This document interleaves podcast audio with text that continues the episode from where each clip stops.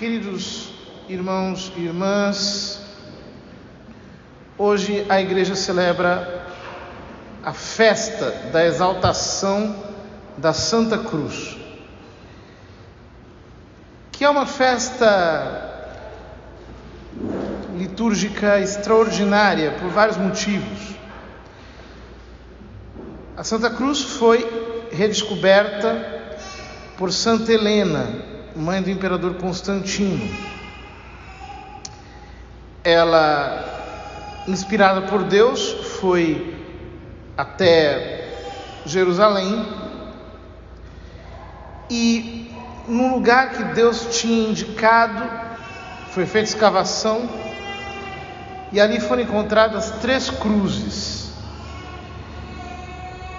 E Santa Helena conseguiu identificar qual era a cruz de Cristo, porque foram apresentados alguns doentes e aqueles que tocaram a cruz de Cristo, uma delas, foram instantaneamente curados. E assim se descobriu que aquela era a cruz em que tinha morrido Nosso Senhor. Então, ela dividiu a cruz em três partes uma parte ficou em Jerusalém, outra parte foi para o Oriente e a outra para o Ocidente. Dessa parte fizeram-se relíquias da cruz, como existem muitas espalhadas pelo mundo. E a festa da chamada invenção da Santa Cruz era antigamente celebrada no dia 3 de maio tem esse nome, invenção, porque em latim, inventio significa encontro, achado. Porque é a festa do encontro da Santa Cruz, em que ela foi achada. Contudo, quando a Santa Cruz voltou para Jerusalém, ela foi trazida de maneira gloriosa, num esplendor. E o patriarca carregava a cruz e quando o imperador, seguindo o cortejo, quis levar a cruz até o lugar do Gólgota onde Nosso Senhor tinha morrido, a cruz se lhe tornou extremamente pesada. Então o patriarca lhe disse: o Senhor, para carregar a cruz, tem que se despir de todas as insígnias imperiais coroa, vestes. Então, Constantino fez exatamente isso, ficou com as vestes de um pobre mendigo, então ele pôde suportar o peso e levar a cruz até o seu lugar. Por isso, a festa de hoje tem esse nome de Exaltação da Santa Cruz que nós celebramos o momento em que a cruz foi colocada lá em Jerusalém, de novo restituída e posta numa posição de honra, de glória, como lhe competia. E providencialmente essa festa é celebrada no dia 14 de setembro, porque há uma diferença no calendário de 40 dias entre a festa da transfiguração e a festa da exaltação da Santa Cruz. E essa diferença de 40 dias justamente marca como que uma nova quaresma, uma quaresma fora de época. E assim como no tempo da quaresma, no segundo domingo, nós lemos o evangelho da transfiguração, e depois de 40 dias nós celebramos a paixão do Senhor, também agora nós lemos no, na festa da, da Transfiguração o relato da Transfiguração relativo a este ano, no caso São Marcos, e hoje celebramos a festa da exaltação da Santa Cruz, como que de uma maneira gloriosa, de uma maneira festiva, de uma maneira esplendorosa, celebrando o mesmo mistério da Sexta-feira Santa só que de um modo triunfal. Por quê? Porque a cruz é o nosso triunfo. A cruz é um sinal de nossa glória, diz São Paulo. Nós nos gloriamos na cruz de nosso Senhor Jesus Cristo. Por quê? Parece uma coisa um pouco excêntrica essa, porque, vejam, no tempo de Cristo, a crucifixão era o tipo de morte mais cruel que existia. Porque ao mesmo tempo que era uma tortura insuportável, era uma morte dolorosíssima e muito vexaminosa, porque o condenado ficava exposto aos olhos de todos enquanto morria. Todos passavam por ele e o viam eh, nu, sangrando e morrendo. Portanto, era o pior de todos os suplícios, o mais cruel aquilo que se fazia realmente entre os piores pagãos. E os judeus consentiram que isso acontecesse com o Nosso Senhor, que também era judeu, justamente por ódio, porque eles queriam que Nosso Senhor fosse envergonhado, fosse trucidado, para que todos esquecessem a ideia de que ele era o Messias. Pois bem, se Nosso Senhor tivesse morrido numa guilhotina, por exemplo. Guilhotina, aquela lâmina que corta a cabeça, é uma morte mil vezes mais humana que a cruz. Ou se Nosso Senhor tivesse morrido enforcado, será que nós levaríamos uma forca no pescoço? Será que nós levaríamos uma guilhotina no pescoço? Sim, nós levaríamos. Por quê? Porque não se trata apenas de um instrumento de tortura, de um instrumento de morte. Ao morrer na cruz, Cristo transformou a cruz de maldição em bênção. A primeira leitura fala disso. Os israelitas tinham pecado contra Deus, e então o Senhor enviou contra eles serpentes venenosas. Eles se arrependeram, então Deus mandou que Moisés fizesse uma serpente de bronze, para que todos aqueles que a vissem ficassem curados. Por quê?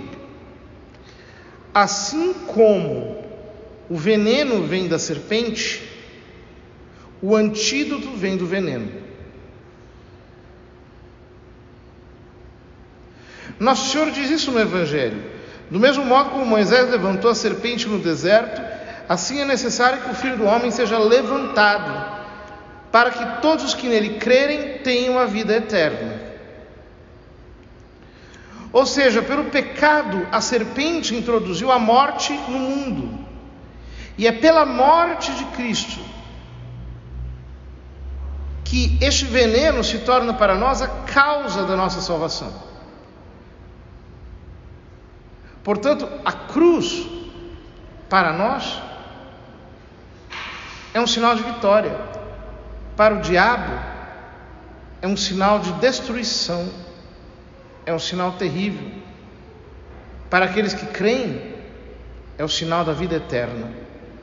Por isso, o catecismo antigo perguntava: És cristão? Sim, sou cristão. E qual é o sinal do cristão? O sinal do cristão é a cruz de Cristo. Por quê? Embora a cruz tenha sido um sinal de vergonha, de sofrimento, de dor, para nós é um sinal de glória, porque o Verbo encarnado, Deus feito homem, morreu nela, derramou todo o seu sangue para nos salvar. Mas se nós olharmos bem para a cruz, nós entenderemos mais nós perceberemos que ela carrega em si toda a nossa fé. E é exatamente por isso que nós nos benzemos fazendo sobre nós o sinal da cruz. E nós dizemos em nome do Pai com a mão na cabeça. Por quê? Porque o nosso Pai está nos céus, está no alto. E é do alto, do Pai das luzes, que toda dádiva perfeita e que todo dom nos é otorgado. Depois nós dizemos, e do Filho. E colocamos a mão embaixo, por quê? Porque o Filho desceu do céu para a terra, ele se fez homem. Ele desceu do céu para a terra e ele desceu abaixo da terra, ele desceu até a mansão dos mortos para nos levar à salvação. Portanto, Deus Filho se encarnou. E depois nós dizemos, e do Espírito Santo. E traçamos um sinal horizontal. Por quê? Porque o Espírito Santo foi derramado sobre toda a face da terra. E ele se comunica a nós, homens, através de Jesus Cristo, para que todos sejam salvos, se abrirem o seu coração para a fé. Aqui no Ocidente, nós traçamos o sinal da cruz do Ocidente para o Oriente, do ombro esquerdo para o ombro direito. Por quê? Porque nós somos ocidentais. No Oriente, ao contrário, eles traçam o sinal da cruz do ombro direito para o esquerdo, porque são orientais e a salvação veio do Oriente para o Ocidente. São todos sinais que mostram a nossa fé católica, a trindade de Deus, a encarnação do Verbo, a nossa restauração através da redenção em Jesus Cristo. Tudo isso é representado pela cruz e, por assim dizer, o próprio mistério de Deus. Por quê? Deus Pai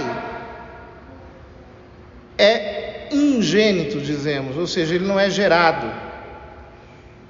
Portanto, ele é a fonte e a origem de todas as coisas.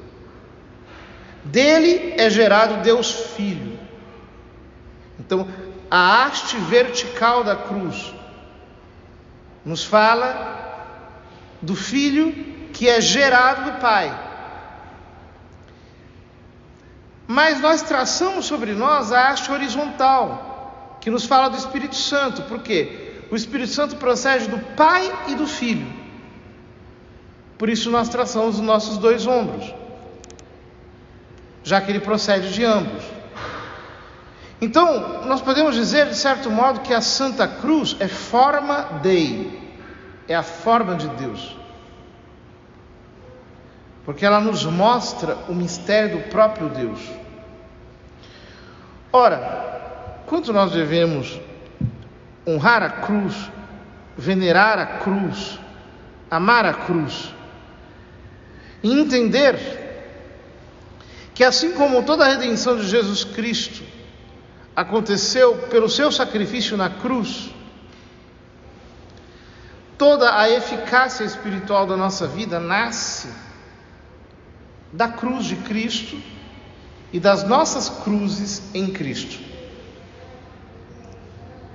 Ou seja, quando unidos a Jesus nós nos sacrificamos, nós oferecemos as nossas dores, os nossos incômodos, as nossas enfermidades, tudo isso são tesouros que Deus coloca em nossa mão. O nosso trabalho, o cansaço do dia, as nossas tristezas, as nossas dificuldades, as nossas batalhas, as rejeições pelas quais nós passamos, as humilhações, tudo isso recapitulado na cruz de Cristo, unindo ao sacrifício de Jesus, se torna um tesouro que nós podemos oferecer a Deus pela salvação da nossa alma e pela salvação de tantas almas. Uma vez me contaram a história de uma menina bem novinha, tinha algo como 5, 6 anos, e que estava internada no Hospital das Clínicas em São Paulo com um câncer muito agressivo. pavimento estava um menino católico que se confessava com frequência, que comungava com frequência e que também estava com um câncer muito agressivo. O sacerdote ia atender esse menino, ia dar-lhe a confissão e a comunhão, e lhe falaram dessa menina. E ele se inteirou, viu que a menina não era batizada, ela iria morrer. E então, aquela menina recebeu um convite do sacerdote. Ele disse: Você não quer ser batizada? Eu posso te batizar. Ela disse: Não, não quero. De uma maneira muito seca: Não quero. O padre explicou para ela o que, que era o sacramento do batismo. Mesmo assim, ela não quis. Então ele foi ao quarto do menino. E aí ele falou para o menino sobre esta menina. E disse: Olha, tem aqui uma menina que está aqui nesse mesmo andar. Eu fui, eu fui lá ao quarto dela, ela não é batizada. E eu queria que ela fosse batizada. Você reza por ela, por favor. Eu vou escrever o nome dela no papel. Escreveu o nome dela, Olivia. Aí o menino se comprometeu a rezar pela Olivia e oferecer as dores de todo o tratamento terrível que ele estava passando por aquela alma. Bom, passados alguns dias, mais ou menos uma semana, o sacerdote voltou e quando ele passou, resolveu cumprimentar a Olívia. A Olívia disse: Padre, eu quero ser batizada. Ele batizou a menina e foi para o quarto do menino. E chegando lá, o quarto estava vazio. Ele perguntou para o enfermeiro: O que aconteceu? Ele falou: Não, pai, o senhor não soube, ele morreu. Ele falou: Nossa, eu não acredito. Morreu? Sério, morreu. Só aconteceu uma coisa interessante: ele morreu apertando um papel. Está aqui, Olívia.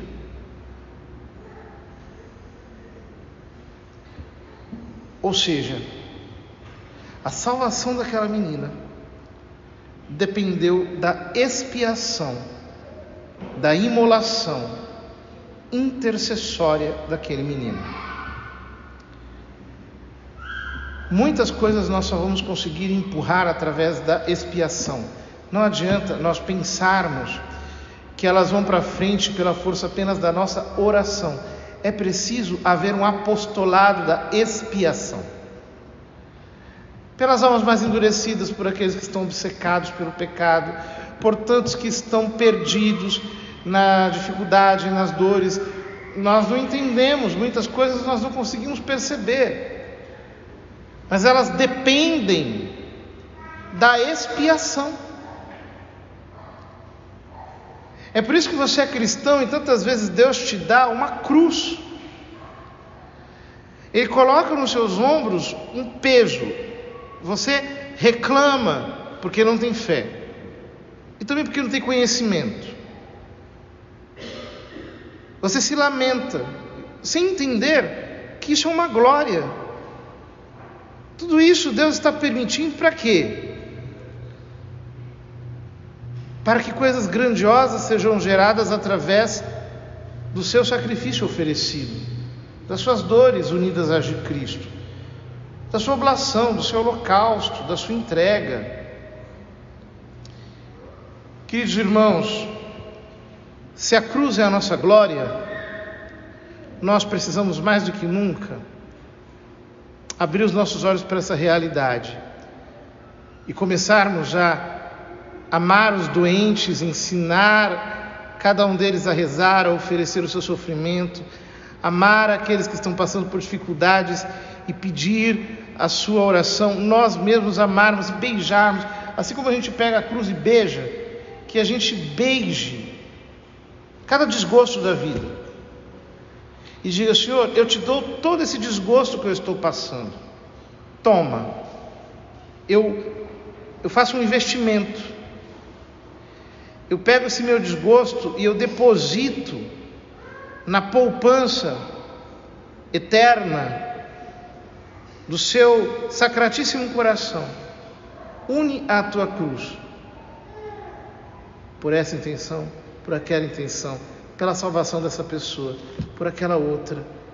E aí nós vamos fazendo jejum, e vamos fazendo mortificação, e vamos fazendo aquele sacrifício, e vamos apresentando aquilo, talvez coisas tão pequenas, mas que unidas formam um grande peso diante de Deus. Peçamos ao nosso Senhor a graça de amarmos este glorioso apostolado da expiação e assim atirarmos para diante, empurrarmos para frente, puxarmos mais e mais almas para o caminho da salvação.